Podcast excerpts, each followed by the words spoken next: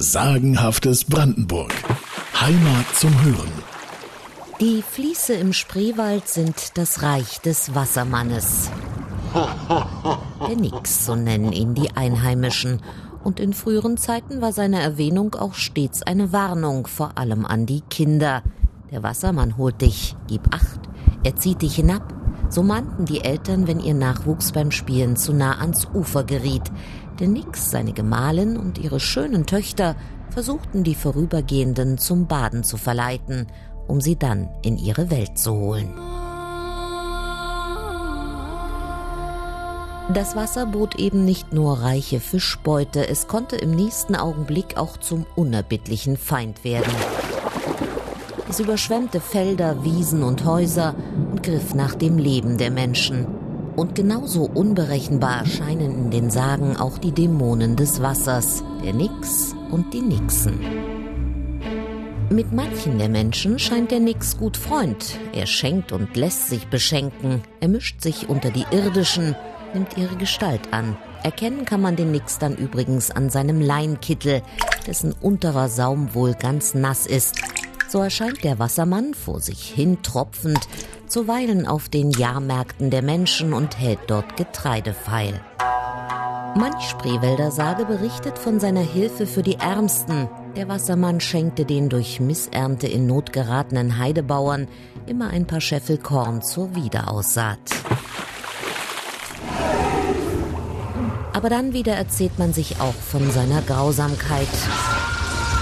Man erzählt sich, die blauen Flecke der Ertrinkenden Sie rühren von ihm her, von seinem gierigen Griff. Trat das Wasser über die Ufer, verlor ein Mensch im Fließ sein Leben, drehten sich Strudel rasch im Kreise, dann sah man darin das Werk dieser geheimnisvollen Wesen. Im Spreewald oder an der Schwarzen Elster schien es einst von Wassermännern und Wasserfrauen nur so zu wimmeln. Zumindest vermitteln die Sagen diesen Eindruck mit ganzen Schwärmen von Nixengeschichten. Und eine habe ich noch. Vor langen Jahren lebten bei Merzdorf im Seifertsmühler Mühlteich zwei Nixen, glücklich und zufrieden, mit ihrem alten Vater tief unter dem Wasserspiegel in ihrem Schloss. Zuweilen in mondhellen Nächten kamen sie herauf. Sie tanzten und sangen auf der Mühlwiese, wenn aber aus dem Tanzsaal, der unweit der Mühle stand, der Klang der Fiedel herüberwehte, dann sehnten sich die Nixen danach, auch einmal unter den Menschenkindern mittanzen zu können, im erleuchteten Saal und auf blankem Boden.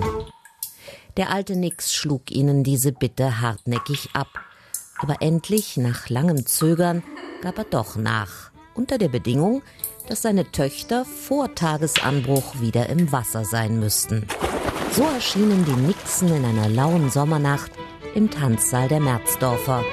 Und alles staunte über ihre Schönheit und ihre wunderhübschen Gewänder. An Tanzpartnern mangelte es den beiden nicht.